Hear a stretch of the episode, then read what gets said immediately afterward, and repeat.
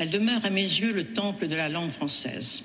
L'intelligence de l'idée publicitaire, la grâce des dessins, la sûreté de l'exécution, la simplicité des lignes. J'aime ce métier par un affichage. Vous avez quand même besoin de communiquer. Le chef de publicité, c'est un chef d'orchestre. Je suis pour la communication.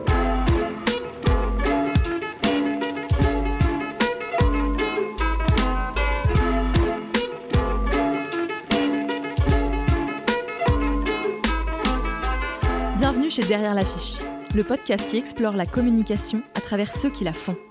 On a déniché pour vous des spécialistes dans leur domaine, stratèges, créatifs, chasseurs de tendances, consultants, pour tenter de décrypter la place de la communication aujourd'hui, défendre ses attributs, ses intérêts, son utilité sociale et sa valeur pour les entreprises.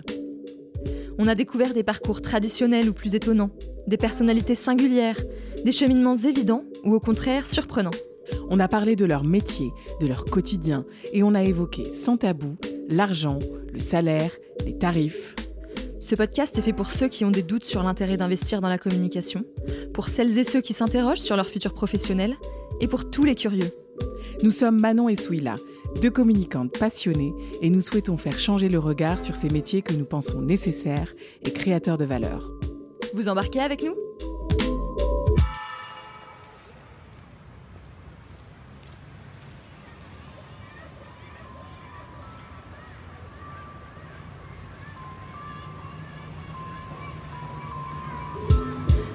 Bienvenue dans ce nouvel épisode de Derrière l'affiche. Comment faire lorsque l'on réalise que le système des agences de pub et ses cadences effrénées ne correspondent plus à notre propre fonctionnement? Julie Arnaud est social media manager et fondatrice de la Bise.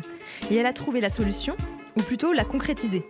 Construire une agence de co-freelancing où des talents indépendants collaborent avec leur regard d'expert et leur prise de hauteur sur la marque du client. La Bise réunit en un seul lieu des professionnels du web, de l'image et du son, de l'écriture et du conseil stratégique, et mise sur l'effervescence de tous ses cerveaux pour délivrer aux clients des concepts de communication à tous les coups créatifs et personnalisés. Julie Arnaud est comédienne, entrepreneur et spécialiste des médias sociaux. LinkedIn, Instagram, Facebook, TikTok, Snapchat n'ont aucun secret pour elle. Elle partage avec nous ses outils de veille orientés social media et communication, nous dévoilant au passage quelques conseils pour trouver ses premiers clients et entretenir son réseau. Mais assez parlé, laissons place à l'entretien ultra frais et décomplexé en compagnie de Julie Arnaud. Bonne écoute Julie Arnaud, bienvenue dans Derrière l'affiche. Peux-tu nous dire qui tu es et quel métier tu fais? Merci déjà de me recevoir. Ça me fait très plaisir de vous rencontrer, vous êtes très sympathique. Euh, je, suis, euh, bah, je suis consultante en communication digitale et social media. Je me suis associée il y a trois ans pour monter une agence de conseil en communication digitale, mais avec un modèle un peu particulier qui est celui du co-freelancing. Donc on en reparlera, mais c'est un nouveau modèle d'agence un peu plus souple et qui, je pense, euh, tombe bien aussi dans ce contexte actuel où je pense qu'on va devoir nous demander de nous adapter de plus en plus à des imprévus euh, et des budgets peut-être un peu, euh, un peu mouvants. Effectivement, on va en reparler euh, tout à l'heure. Et donc, si je te dis la communication et les clichés, tu penses à quoi?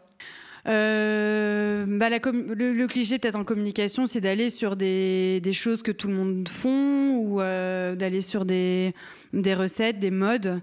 Euh, c'est peut-être déjà arrivé, enfin moi ça m'est déjà arrivé qu'un client m'appelle en me disant bah écoute voilà j'ai mon concurrent qui a sorti telle campagne, je veux exactement la même chose. Mais en fait c'est pas forcément les mêmes marques, c'est pas les mêmes histoires, c'est parfois pas exactement les mêmes clusters de cibles, ils en sont pas voilà au même niveau de maturité dans leur business. Donc euh, peut-être le cliché en communication pour moi c'est ça, ouais c'est de de penser que la recette est la même pour tout le monde et qu'il faut absolument aller sur les réseaux sociaux parce que euh, bah oui les gens sont sur les réseaux mais peut-être que parfois c'est pas utile pour certaines marques. Donc euh, la communication elle s'applique différemment à tous. Et donc c'est quoi toi ta définition de la communication? La définition de la communication, pour moi, c'est euh, faire des choix business. Qu'est-ce que je, où je veux être dans trois ans Et du coup, la communication va nous aider à atteindre cet objectif business. Euh, et il va y avoir tout un plan, euh, ouais, qui, on va passer par différentes étapes pour atteindre cet objectif business. Et bien comprendre les publics aussi auxquels on s'adresse. Enfin, la communication, c'est bah, la, définition de base, c'est le fait d'émettre un message. Euh, mais ce message, euh, voilà, quelle doit être le, le, la spécificité du message, à qui on doit s'adresser, par quel canot on doit passer, et vraiment penser long terme. Souvent, on n'a pas forcément le temps de réfléchir. Les grosses agences n'ont pas toujours le temps de réfléchir. Euh, c'est malheureux d'ailleurs, elles le savent. mais voilà, c'est quelque chose qui se construit vraiment dans la durée. On a souvent tendance à vouloir à, voilà, communiquer absolument tout de suite. Et il faut, voilà, faut bien réfléchir avant d'agir. quoi. Alors, si tu le veux bien, on va passer, on va faire un petit retour en arrière sur ton parcours.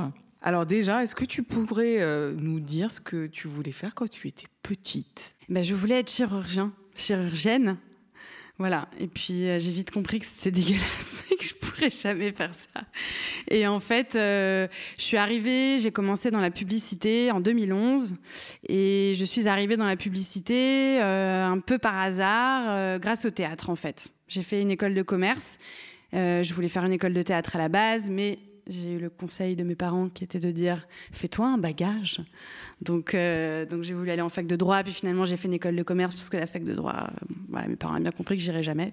Et donc euh, bah, j'ai fait une école de commerce, j'ai continué le théâtre à côté. J'étais dans une école à Lyon et je prenais des cours de café-théâtre. Et puis quand j'ai fini mes études, le café-théâtre dans lequel je prenais mes cours m'a proposé d'intégrer la troupe donc j'ai été comédienne pendant un an et en fait euh, j'avais un stage à faire en parallèle de, ce métier de comédienne et donc euh, je voulais euh, pourquoi pas bosser dans la com mais j'étais pas sûre et puis les comédiens en fait faisaient beaucoup de pubs pour une agence de pub à Lyon qui s'appelle DDB et donc j'ai intégré DDB en stage comme ça en tant que chef de projet web. Il y avait quand même le digital qui m'interpellait pas mal à l'époque. Je trouvais qu'il y avait en tout cas, c'est ce qui rendait la communication intéressante. Je n'étais pas forcément intéressée par la télé ou par les grands médias, mais l'aspect démocratique, la liberté qu'offrait le digital à l'époque dans l'idée, euh, voilà, je trouvais ça assez chouette. Donc j'ai commencé chez DDB, je suis restée euh, ouais deux trois ans, et puis après je suis montée à Paris euh, et j'ai bossé là plus dans, dans une agence digitale pure player, parce que la publicité chez DDB euh, c'est pas forcément le cœur de métier le web quoi. C'est pas des c'est pas des techniciens c'est pas c'est des artisans de la publicité c'est la culture de la marque c'est plein de choses passionnantes. Euh, mais c'était pas forcément le cœur de métier. Donc j'ai intégré l'agence Extreme Sensio qui est devenue Sensio Grey qui s'est fait racheter par le groupe euh, WPP et en fait là j'ai eu une super opportunité qui était de pouvoir rejoindre un pool social média vraiment naissant au sein de l'agence. Euh, c'est une agence à la base qui, euh, qui faisait du site internet, qui avait développé un framework de développement hyper connu. Et, mais voilà, la culture de la marque, du message, du contenu, euh, du, voilà, vraiment tout l'aspect créa, c'était pas forcément quelque chose qui était très très développé ou en tout cas poussé sur le social media. Et en fait, bah, j'ai eu vraiment à cœur de, bah, de, de gérer en fait les grands comptes de ce. J'ai rencontré Mélanie Osler, qui d'ailleurs euh, a aussi monté sa boîte là maintenant, qui a un studio euh, qui s'appelle Mioche, qui est très chouette et qui m'a tout appris en social media. Et donc voilà, j'ai commencé par faire du site internet et de la prod euh, de site. Et puis je me suis passionnée pour le social. Et voilà, on a eu des appels d'offres à gagner, on a eu une équipe de CM à gérer, on a été pris dans cette énergie un peu folle. Et puis j'ai fini par, euh, par euh, quitter cette agence pour une agence qui faisait plus de corporate. Je faisais beaucoup, beaucoup de B2C en fait, euh, en pub, et puis après chez Sensio. Et j'avais envie de m'essayer à des problématiques plus corpo, plus B2B, et justement d'amener le côté un peu créa. On, appelait ça hacker le corporate, quoi. Ramener les recettes très créatives qu'on peut avoir sur des marques en B2C pour des marques euh, voilà, qui, s'exprime à des publics internes ou externes, mais très pro. Et puis cette expérience, euh, bah voilà, m'a apporté ce qu'elle m'a apporté, mais je me suis retrouvée à une trentaine d'années assez fatiguée par euh, par le marché des agences. voilà, je trouve que les agences traditionnels aujourd'hui qui sont sur le marché, je pense, souffrent aussi, ont beaucoup de revendications à dire. Il y a des associations d'agences qui sont très actives, qui remettent en question parfois certains modes de fonctionnement qui euh, bah voilà, nous poussent à devoir travailler jour et nuit. Et, puis quand on est jeune, en plus, bah, on compte pas ses heures, on a envie de prouver qu'on est capable. Donc, euh, donc je me suis épuisée en fait. Et donc euh, j'ai décidé de passer en freelance en 2016, à mes 30 ans. Et en 2017, euh, j'ai recroisé le chemin d'un directeur artistique UX UI que j'ai rencontré chez DDB, qui lui aussi était passé par plusieurs agences. Et puis, et puis on s'est dit que, bah, en fait, on était hyper complémentaires, moi sur le social et lui sur ses expertises à lui. Et donc, on s'est dit, bah, viens, on monte une agence digitale. Et on travaillait déjà en mode projet avec des freelances, parce qu'on a rencontré beaucoup de freelances quand on a travaillé en agence. Et en fait, on, a toujours aimé travailler avec des free quand on était en agence. Mais en tout cas, voilà, on a, on a créé donc la bise il y a trois ans. Ce modèle un peu hybride, est-ce que tu peux nous en parler un peu plus justement? Bah écoute, euh, je me suis dit, bon, est-ce qu'en en fait, il n'y a pas un modèle d'agence à inventer où en fait, on valorise le côté, on est allé chercher un freelance parce que on allé chercher une expertise en fait. Euh, en agence, souvent les freelances bossent en marque blanche parce qu'ils viennent pallier à un manque de ressources. Euh, donc après, ils ont une adresse mail qui a leur nom, mais aussi à celle de la, celle de la boîte. Euh, voilà, ils se mettent complètement, ils bossent en marque blanche. Donc, euh, donc les clients le disent pas, les agences le disent pas. Et je trouve ça dommage, en fait. Souvent, je pense qu'on a, on a, on a raison de dire, bah, écoutez, là, on a pris un dev Symfony euh, qui est complètement voilà, le langage de votre site et on va vous apporter des améliorations. Et le mec va bosser vite, bien, il va être. donc, donc voilà, il y avait vraiment une question d'expertise. En fait, on a vraiment euh, une, petite vie d'agence avec des gens qui vont, qui viennent dans nos bureaux, qui nous louent des postes de travail, qui arrêtent de les louer parce qu'ils vont avoir une mission ailleurs, et puis ils vont revenir avec leur fraîcheur. Voilà, je trouve que c'est c'est une agence un peu particulière, mais euh, c'est vrai qu'on est assez souple aussi. On monte vraiment des équipes de profil dont le client a vraiment besoin. Il n'y a pas trop de monde euh, dans les équipes, pas trop de monde de réunions, pas trop de réunions. Je crois que vraiment on a euh, une valeur ajoutée qui est hyper appréciable par rapport à une plateforme de freelance classique qui est complètement déshumanisée. Et... Vous faites la maîtrise d'ouvrage en fait. Quoi. ouais. En fait, c'est. Ouais, voilà, on, monte, voilà, on est là pour. Euh, et du conseil. Et, du conseil, exactement. On est là pour euh, aller prospecter, rencontrer des gens, évangéliser évidemment. On fait beaucoup de conférences, on, est, on essaie d'être le plus présent possible. C'est ce que je, c'est vrai, mon gros combat pour 2021. Euh, mais effectivement, on est là pour choper des briefs, euh, proposer ces briefs à des équipes de freelance qu'on trouve chouettes, avec qui on aime bosser. C'est des gens euh, d'agence aussi parfois avec qui on a bossé, qui ont fait comme nous, hein, qui sont passés à leur compte. Donc, donc on, voilà, et on, et on monte un projet avec eux on est responsable de ce projet parce que c'est nous qui facturons. Donc, comme on a la responsabilité, euh, on, cadre, on pose des stratégies, on fait tout le conseil au départ, euh, on pose des objectifs, on verrouille tout ce qui est budget, etc. Puis après, on suit le travail euh, aussi, évidemment, en fil rouge et on s'assure que les objectifs sur lesquels nous, on s'est engagés soient bien respectés et on n'a aucun problème. Enfin, honnêtement. Là-dessus, nos équipes voilà, sont top. On, travaille aussi avec des gens avec lesquels on a la même vision du digital. Euh, voilà, on choisit les gens avec qui on bosse, ce qui n'est pas forcément le cas quand on est recruté au sein d'une boîte qu'on choisit, mais les salariés, pas forcément. Si on entre un peu plus dans le détail euh, de l'expertise et de la réalité métier, des missions que tu as au quotidien, que vous avez au quotidien, à quoi ressemblent tes semaines? Bah, je travaille moins que. Enfin, en fait, j'ai l'impression que je travaille moins qu'en agence. Mais je pense que j'ai beaucoup moins de pression. Euh, parfois, je me dis, mais je suis complètement à l'ouest. C'est ma boîte, je devrais en avoir beaucoup plus. Mais bon, la pression, je me la mets moi toute seule. Donc à la limite, si j'ai pas 10 personnes qui me la mettent, effectivement, je reçois beaucoup moins. Donc en fait, j'ai l'impression d'avoir beaucoup plus de temps libre. Euh, et je pense que c'est pas que je travaille moins, c'est que j'arrive à vraiment mieux m'organiser. Et donc, j'ai des journées de travail qui sont hyper efficaces. Je fais beaucoup de veille, ouais, évidemment, parce que bah, mon rôle, c'est quand même de conseiller des clients, de monter des stratégies, de, voilà, de, monter des équipes après. Donc, euh, donc le travail, euh, en plus, moi, je suis vraiment en charge de la partie social média, en fait, chez la Bise. C'est un, voilà, les réseaux sociaux, c'est un, domaine qui est ultra évolutif, où il faut en plus beaucoup, beaucoup pratiquer, être hyper à l'affût, hyper curieux. Donc, voilà, une grosse partie de ma journée va être de la veille, de la gestion de de, ma boîte. En gros, j'ai volontairement, je garde volontairement un contact avec l'opérationnel et l'opérationnel représente à peu près 30% de mon temps où euh, j'ai gardé des missions en community management où je vais aller bidouiller euh, euh, pas mal de choses sur les plateformes, je vais tester des choses, voilà, je vais gérer vraiment des plateformes pour des clients, des campagnes, en publicité aussi, parce que j'ai besoin de me confronter à la réalité pour, pour rester quelqu'un de légitime au niveau du conseil. Ouais, rester à la page. ouais, il faut. ça évolue tout le temps. Ah ouais, ouais, complètement. Et puis moi, si ça m'échappe, en fait, je panique. Donc j'ai besoin de me rassurer aussi en, en bossant avec les free, en partageant énormément et, euh, et puis en, gérant moi-même aussi certains projets. Donc voilà, 40% en gros de mon temps est dédié, euh, est dédié à l'opérationnel. Et, euh, et voilà, et j'ai pas cette vie de freelance où je vais bosser euh, en nomade, un peu de partout. On a choisi vraiment d'avoir des bureaux. On a, on a signé là pour trois ans, bail de trois ans, notre premier bail en septembre là. On a emménagé en octobre. Pour nous, c'était hyper important d'avoir un point de chute physique.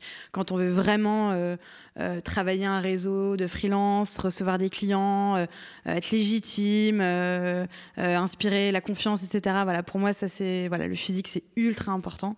Donc, j'ai une vie un peu plus proche de celle de l'agence versus le freelance nomade, comme on a un peu en tête, où tous les jours je vais au bureau. Et puis, et puis je gère toute l'intendance aussi du bureau, les courses, le ménage, les trucs, enfin la boîte de ménage, enfin voilà, tout ce que euh, doivent faire aussi des patrons d'agence. Euh, euh, et, c'est un plaisir. Et bon, voilà, moi, je. Je, dans, le freelance, en fait, quand je suis passée freelance au départ, c'était pour tester, mais en fait, je voulais pas du tout bosser seule. Je suis quelqu'un qui me nourrit que des gens et la solitude, même dans la vie en règle générale, me déprime. Et je pense que c'est pour ça que le milieu de, la pub, je suis allée au début assez spontanément parce que voilà, c'est des émulations, euh, c'est on, rencontre des clients, on doit les convaincre euh, qu'on est géniaux, que notre proposition est la meilleure. Donc, euh, donc bref, moi c'est vrai que je pouvais pas en fait. le modèle de co-freelancing s'est aussi imposé assez naturellement parce que je me suis dit en fait autant mutualiser des freelances entre eux, les connecter entre eux pour bosser ensemble sur des projets qui vont être beaucoup plus prépondérants, beaucoup plus chronophages et beaucoup plus intéressants du coup. Euh, il y a beaucoup de la plupart des freelances qui travaillent seuls, c'est souvent en one shot. Euh, il y a beaucoup de free qui souffrent d'isolement. Euh, ceux qui louent nos bureaux souvent sont là, ah, putain ça fait du bien de voilà, de sortir de chez moi. Il y en a qui sont hyper solitaires et ça leur va très bien. Et il y en a d'autres qui ont besoin d'être connectés à un groupe. Et, euh, d'ailleurs, ces gens-là te le rendent vachement bien. C'est super chouette comme énergie. Tu peux te définir euh, social media, community management Parce que vous, vous êtes quand même donc la bise, euh, agence de co-freelancing spécialisée dans le digital. Ouais. Donc le digital, c'est quand même extrêmement vaste. Mm. Est-ce que tu peux un peu rentrer dans le détail ouais. pour qu'on comprenne mieux euh, bah, En gros, nous, on est là pour conseiller les clients sur leur présence sur le digital. Donc c'est vrai que ça recouvre beaucoup de choses. Et ce qu'on fait essentiellement, c'est du conseil. Donc on monte des stratégies long terme pour des clients. Euh, on se projette toujours sur au moins six mois, sinon un an, sinon trois ans. Euh, et on couvre donc la partie conseil. Euh, la partie production de site, s'il y a besoin de produire un e-shop, un site e-commerce, une landing page. Euh, on prend en charge la gestion, des réseaux sociaux, euh, la production de contenu et l'activation publicitaire et l'influence. Toute la, partie, en fait, notoriété, visibilité, conversion, voilà, relations influenceurs, évidemment, pour que la, la, marque ne soit pas la seule à communiquer et des relais. Donc, donc on gère vraiment tout de A à Z. Euh, en tout cas, c'est ce qu'on aime faire, c'est ce qu'on est capable de faire. Après, voilà, un client a juste besoin euh, de gens pour faire une campagne. Euh, je sais pas, on a bossé pour Lancel, par exemple, pour une campagne Noël. il voulait être une maison de cadeaux et il a fallu trouver un concept en, activation social média pour qu'il puisse être présent sur toute la période commerciale de Noël. Donc là, c'est un one shot et on est plus dans la direction artistique, la production de contenu.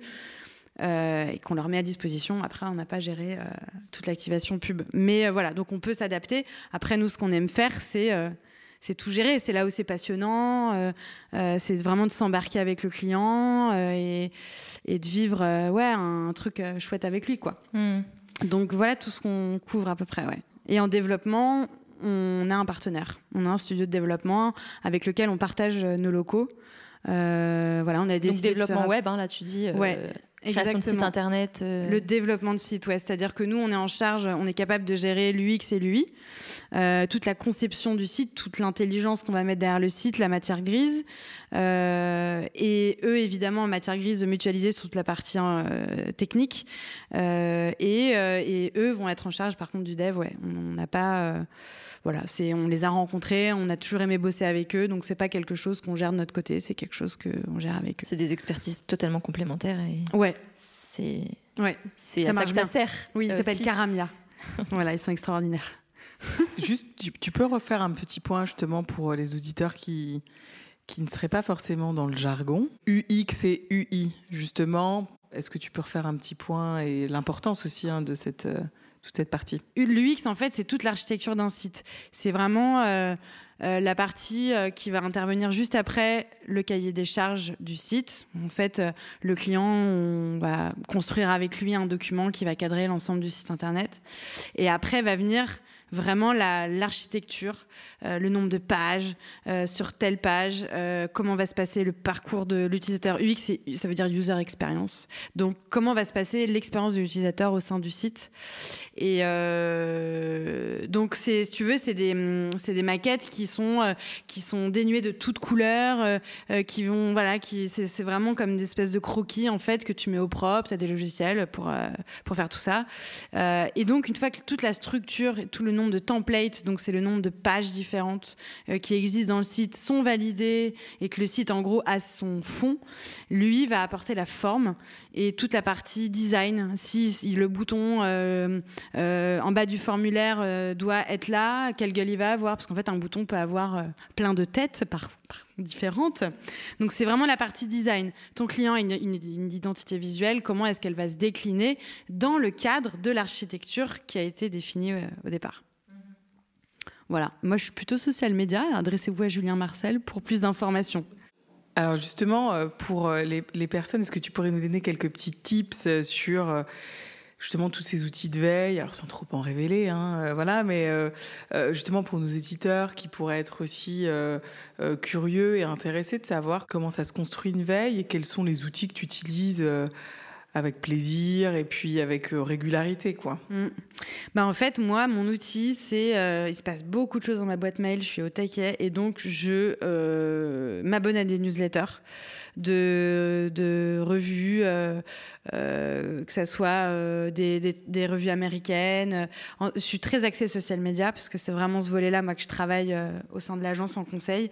Euh, Il y a We Are Social Media, par exemple, c'est un média, euh, euh, voilà, je trouve ça, je le trouve euh, top. Je suis aussi, du coup, souvent les cofondateurs de ces médias sur euh, Twitter. Euh, donc, euh, j'ai euh, un complément, on va dire, de veille sur ce que les cofondateurs ou les journalistes de ces médias euh, vont communiquer en parallèle sur Twitter. Et dès que j'ai une veille intéressante, voilà, je la publie sur mon Twitter aussi parce que c'est une façon de, pour moi de l'épingler, de l'avoir toujours sous la main si je veux la ressortir pour une reco ou autre. Euh, mais tout part du mail. Donc voilà, je suis des médias, je suis euh, euh, des médias aussi un peu politiques. je suis, il y a un, média que j'adore, c'est le petit web. C'est de la communication qui n'est pas forcément digitale, c'est assez global, mais je trouve le format super digeste. J'adore le ton. Je trouve qu'en tout cas, il y a de la news euh, vraiment fraîche. Euh, voilà, le blog du modérateur, siècle digital, euh, de la veille aussi très opérationnelle. Donc j'essaie d'avoir une veille mail qui est à la fois très strat, très orientée business. et en même temps très opérationnelle. F- Snapchat a sorti une nouvelle fonctionnalité. voilà. Et je suis aussi des régies. Vertical Station, par exemple, qui a Minute Buzz qui propose un- une offre social media aux annonceurs. Ils ont, voilà, et parfois ils envoient des, euh, livres blancs super intéressants. Donc moi je prends euh, et je suis aussi We Are Social, agence euh, social média euh, numéro un dans le monde. voilà, euh, Sandrine Placereau aussi, qui est une super euh, chef d'entreprise. Je la trouve très inspirante. Elle est bretonne, donc on aime beaucoup les Bretons également. Et voilà, voilà, je suis plein de trucs, mais voilà, c'est très spécifique et c'est les mêmes depuis pas mal de temps, et donc j'ai beaucoup de lectures. Et puis, au fil des années, tu as appris à la structurer, en fait, et à, et à la cibler, quoi. Ouais. En fait, c'est ça, c'est le secret, parce que Ouais, ouais, c'est vrai, ouais. il Lâcher peut y avoir qui- l'effet aussi de sérendipité. euh, on, se trouve, on se trouve sur un sujet, puis en, en fait, il s'est passé deux heures et demie, et, et on a engrangé, engrangé, donc euh, Ouais. d'accord. Ouais, ouais. Et de plus en plus, ouais, il y a beaucoup d'influenceurs aussi en social media, euh, des mecs qui sont là depuis bah, vraiment dix ans, depuis qu'on commercialise vraiment le social media en agence. Euh, des Camille Jourdain, par exemple. Euh, euh, voilà, ils ont une veille aussi très pointue, très opérationnelle. Isabelle Clément, qui est très sympathique d'ailleurs. Voilà, des gens qui sont là depuis longtemps aussi et qui, moi, quand j'ai commencé, étaient des guides, des repères. Grégory Pouy, tu vois, c'est avec Culture Buzz à l'époque, Vanxen. Et ouais, c'est devenu Vanxen, je crois. Ouais. Donc, ouais, tu vois, t'as bossé. euh, voilà, tu sais. euh. Donc, c'est ces gens-là, pour moi, qui sont restés des repères. Et c'est justement intéressant quand, quand tu les suis depuis 10 ans, en fait, de voir aussi comment ils évoluent, euh, comment ils appréhendent le métier, comment ils se transforment, qu'est-ce qu'ils veulent lâcher? Le digital a quand même pris. une, voilà, une forme complètement différente par rapport à avant. Elle est quand même, euh, elle est très présente dans nos vies maintenant. Euh, elle est sur nos téléphones. Avant, c'était pas forcément le cas au tout début. Donc, donc voilà, c'est toujours intéressant d'avoir, de voir comment les professionnels évoluent. Et puis peut-être qu'après, au bout d'un moment, t'en as marre, t'as envie de faire autre chose. Alors aujourd'hui, on voit quand même TikTok, Snapchat, bon, Twitter, Facebook, Instagram, énorme, enfin LinkedIn aussi, énormément de réseaux sociaux très différents. On voit que certains s'inspirent d'autres. Là, on voit que Instagram, par exemple, a lancé Reels euh, pour essayer de concurrencer TikTok. Euh, comment une marque, enfin, comment vous, vous, choisissez euh, un réseau social en particulier pour un besoin Pourquoi est-ce qu'on communique pas de la même manière sur tel ou tel réseau? Est-ce que TikTok, par exemple, s'est réservé aux jeunes euh, qui ont envie de faire de la danse euh, devant leur euh, devant leur ouais, caméra. En fait, ouais, je pense qu'il faut vraiment rationaliser l'utilisation d'un réseau social par rapport à son audience. Ce sont des médias très puissants, des carrefours d'audience très puissants. Et effectivement, si on est une marque qui fait des, cigares et que notre cible est plutôt 50, 65, euh, euh, bon, TikTok, on va pas toucher la cible directement. Après, parfois, on peut passer par une cible pour en toucher une autre, mais il faut quand même rationaliser, euh, effectivement, par rapport à l'audience qu'on a, au même titre que quand on construit une campagne avec un média avec une régie média, par exemple, on va aller chercher des médias affinitaires avec notre marque et en fonction de la, cible à laquelle elle s'adresse. Donc effectivement, TikTok, euh, TikTok, on s'intéresse beaucoup à TikTok surtout parce que il y a une, très très forte puissance virale et que euh, bah, les jeunes sont quand même très très actifs sur ce réseau social, produisent beaucoup euh, de contenu et, et TikTok a créé le concept du challenge que je trouve génial. à chaque fois, en fait, l'appli bah, te, sollicite sur un nouveau challenge à faire et du coup tout le monde joue le jeu, c'est hyper fun. Et on a vu des créateurs euh, de contenu euh, progresser super vite. Et donc, il y a des relais hyper intéressants pour des marques qui ont envie de, de, de, toucher ouais, les plus jeunes générations, des marques qui veulent être dans le divertissement. Il y a Pringles, là, récemment, qui a, qui a sorti un challenge sponsorisé euh, y a, je fais une petite pub pour Vertical Station, euh, donc euh, la régie de Minute Buzz, euh, gérée par Maxime Barbier, qui a sorti le guide TikTok sur le, les ads, en fait, les formats publicitaires qui sont sortis. Ils ont ouvert leur régie pub. Et donc, ils, ont, ils ont sorti un guide là super intéressant sur tous les formats qui existent. Et donc, tu as un peu comme sur tous les autres réseaux, hein, ils n'ont pas inventé, inventé leur modèle pub. Mais voilà, par exemple, Pringles a fait à utiliser un des formats qui est le challenge sponsorisé. Et donc, tu as un accès euh, sur euh, euh, un pays donné, une région donnée, un échantillon défini au préalable, un challenge sponsorisé de marque au même titre qu'un top trend sur Twitter sponsorisé qui va avoir une visibilité de dingue et qui va donner envie aux gens de créer du contenu et, voilà, et euh, si tu trouves des mécaniques qui sont aussi euh, hyper en phase avec les usages de la plateforme, généralement, tu peux rentabiliser ton investissement. Mais, euh, mais voilà. Donc le social media, je le redis, c'est pas forcément un réseau social qui nous coûte pas cher. Il y a encore plein de gens qui pensent aujourd'hui que le digital ne coûte pas cher et notamment le social media, parce que poster, tout le monde sait le faire, mais il y a un moment donné, si tu veux vraiment gagner en notoriété, émerger, etc., bah, il faut rémunérer euh, les plateformes sur ces modèles-là ou rémunérer des médias en, co-création de contenu, en partenariat. Enfin bon. Justement, Parlons argent. oui. Bah, chez Derrière l'affiche, en fait, on a, enfin, on a une volonté, c'est aussi d'étabouiser ce sujet-là. Mhm. Alors, qu'il soit euh, justement sur le sujet du budget, des salaires aussi dans la com, enfin bref, de la thune et du fric, quoi. Voilà. Donc, on a envie d'en parler. Del dinero. Chez euh, La Bise, comment vous établissez vos tarifs? Comment vous les assumez? Et comment vous les défendez auprès des clients? On les défend par rapport au temps passé. Voilà, moi j'ai appris euh, chez Extreme Sensio à monter des devis au temps passé et je trouve que c'est euh, bah, un super bon moyen de, découper ton projet en tranches, en lignes de devis et de dire bah voilà chaque euh, étape du projet va être un ensemble de, de, missions Et chaque mission, il y a un profil de freelance en face avec un TJM et un nombre de jours qui lui est affecté. Donc euh, voilà, moi, si tu veux que je te crée un shop Instagram, euh, il faut compter euh, trois jours de community manager. Ça va te coûter tant. Et donc, il aura l'addition finale. Si on rentre pas dans son budget, bah, je lui dis qu'est-ce qu'on dépriorise à ce moment-là? Euh, et on est là pour lui dire bah, si tu enlèves ça, tu vas perdre ça. Donc on peut déprioriser ensemble. Donc voilà, on, vend des. On vend donc bah, les, les, TJM, en fait, on est transparent sur les TJM de nos freelances et on applique euh, des fees donc, qui vont de 40 à 20% selon l'ampleur des projets. Plus le chiffre d'affaires sur le projet va être important, plus euh, notre fees, nos fees vont l'indexation en pourcentage va être moins importante parce que sinon ça représente des sommes astronomiques. Des sommes astronomiques pour le client. Donc euh, voilà, généralement plus le chiffre euh, est important, plus le projet va s'étaler dans la durée. Donc plus nous aussi ça va être euh, intéressant pour nous, rentable et donc on on va optimiser après nos, fees.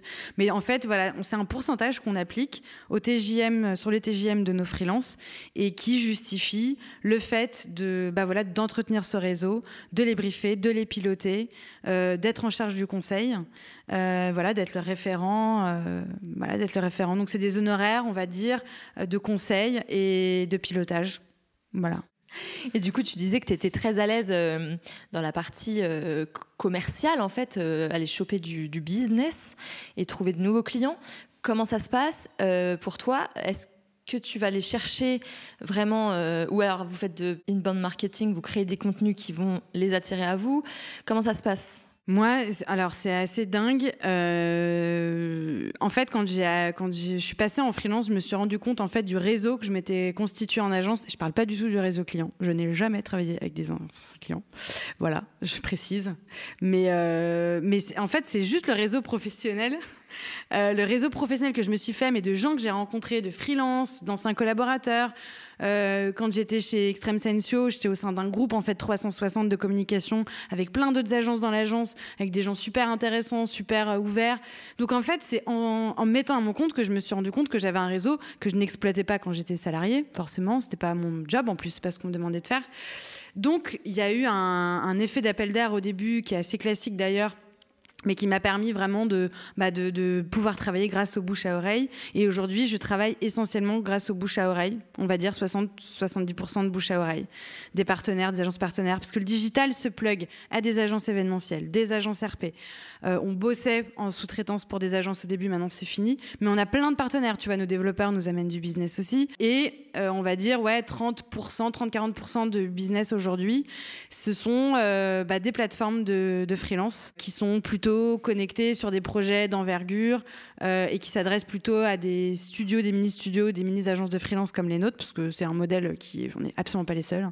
Je suis pas en train de dire du tout qu'on est les seuls, mais il y a des apporteurs d'affaires, voilà, quand même qui sont là pour euh, nous pitcher sur des sujets euh, en mode collectif de freelance, euh, agence de freelance ou studio de freelance ou voilà, il y a plein de dénominations.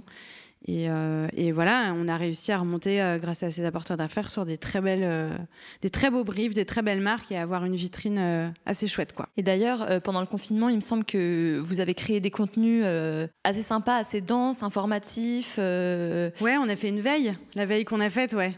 Bah oui, parce qu'on a eu un petit moment de flottement. Bon voilà, on a tous levé nos crayons mi-mars. Euh, et puis euh, j'étais en panique, j'avais besoin de savoir ce qui se passait, donc euh, j'ai fait une veille mais monstrueuse. D'ailleurs, j'en pouvais plus à la fin, je pouvais plus entendre parler de ce Covid. Mais effectivement, on a mis en place une veille. Euh, qui s'appelle l'abysse de loin, évidemment, parce que nous, quand on, a, quand on a fait nos rendez-vous avant le confinement, euh, les gens qu'on qu rencontrait nous disaient mais euh, on se fait pas la bise du coup parce que hein et, et ben non effectivement, mais on ne mourra pas pour autant. Et bref, et donc voilà, on a fait un truc marrant, l'abysse de loin pour voir l'actualité de près. Et l'idée, c'était vraiment ouais, de, décrypter en fait euh, tout ce qui était en train de nous arriver, d'être à la fois sur euh, de l'étude. Acracy a sorti une étude super euh, dont je me suis inspirée, sur laquelle je me suis appuyée, d'autres sources aussi euh, sur lesquelles on, les mêmes sources sur lesquelles on a bossé et tout. Et puis donc de, voilà, de, de comprendre le fond, euh, ce que ça change au niveau de l'attente des consommateurs, l'urgence en fait qu'ont les marques à vraiment être transparents et dans une notion d'utilité, qui est quelque chose dont on parle depuis longtemps, mais je pense qu'effectivement c'était hyper intéressant de souligner l'urgence absolue de, euh, de, voilà que, aujourd'hui la plupart des annonceurs doivent euh, avoir un business qui soit clean parce qu'aujourd'hui tout se sait et que le fait de dire je fais du bio si je fais de l'alimentaire bah, c'est pas forcément suffisant. Il faut avoir une posture très ouverte aussi avec ses consommateurs.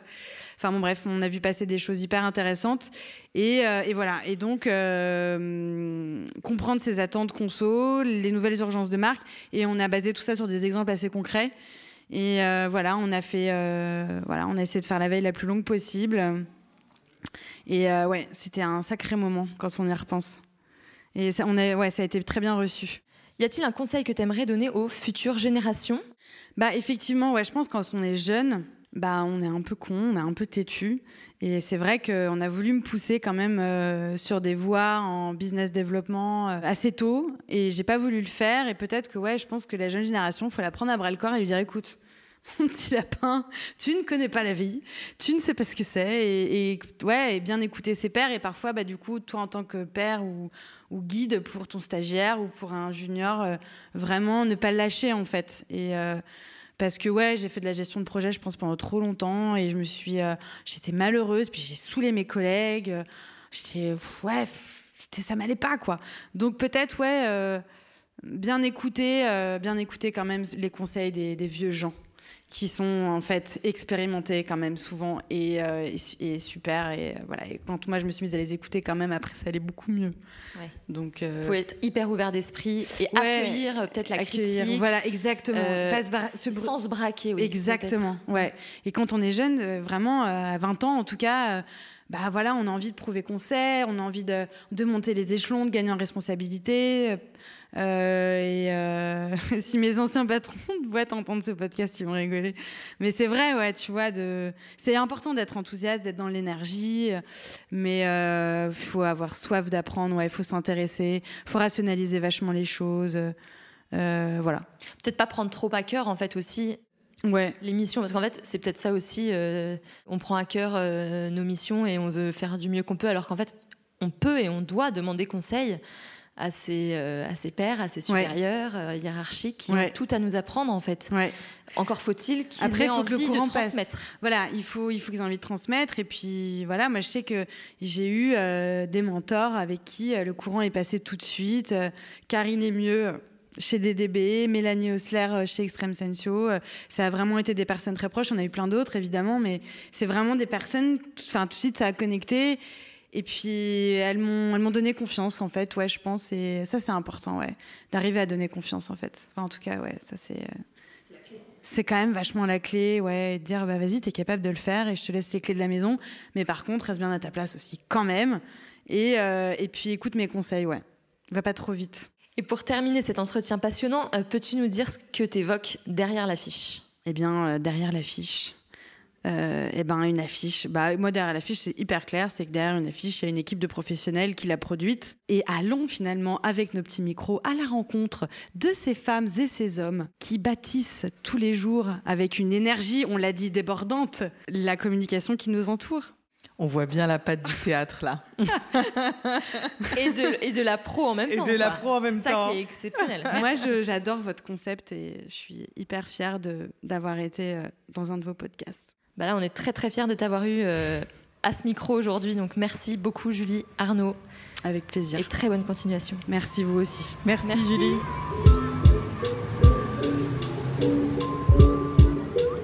Ah, qu'il est bon de voir émerger des nouveaux modèles, des nouvelles manières de penser, de concevoir, de collaborer dans le secteur de la communication. C'est aussi le bénéfice ultime de la digitalisation de nos vies, faire autrement. Alors s'il y a plusieurs manières de mettre en musique des stratégies social médias, il n'y a qu'une seule manière d'embrasser ce métier, avec passion. C'est ce que Julie nous a démontré et nous avons eu un plaisir fou à échanger avec elle. Son enthousiasme et la clairvoyance dont elle a fait preuve pour se réinventer et réinventer la manière d'exercer son métier nous ont inspirés. Et nous espérons que vous aussi. Allez, on vous bise de loin et on vous dit à bientôt dans un prochain épisode de Derrière l'affiche. À la réalisation et au montage de cet épisode, Fanny Gaucher. Le générique a été réalisé par Yuen Madek. La musique est signée Jim Beatmaker avec le titre C'est la rentrée. Si vous avez aimé et trouvé ce contenu intéressant, partagez-le. Parlez-en autour de vous. À bientôt pour découvrir notre prochaine tête d'affiche.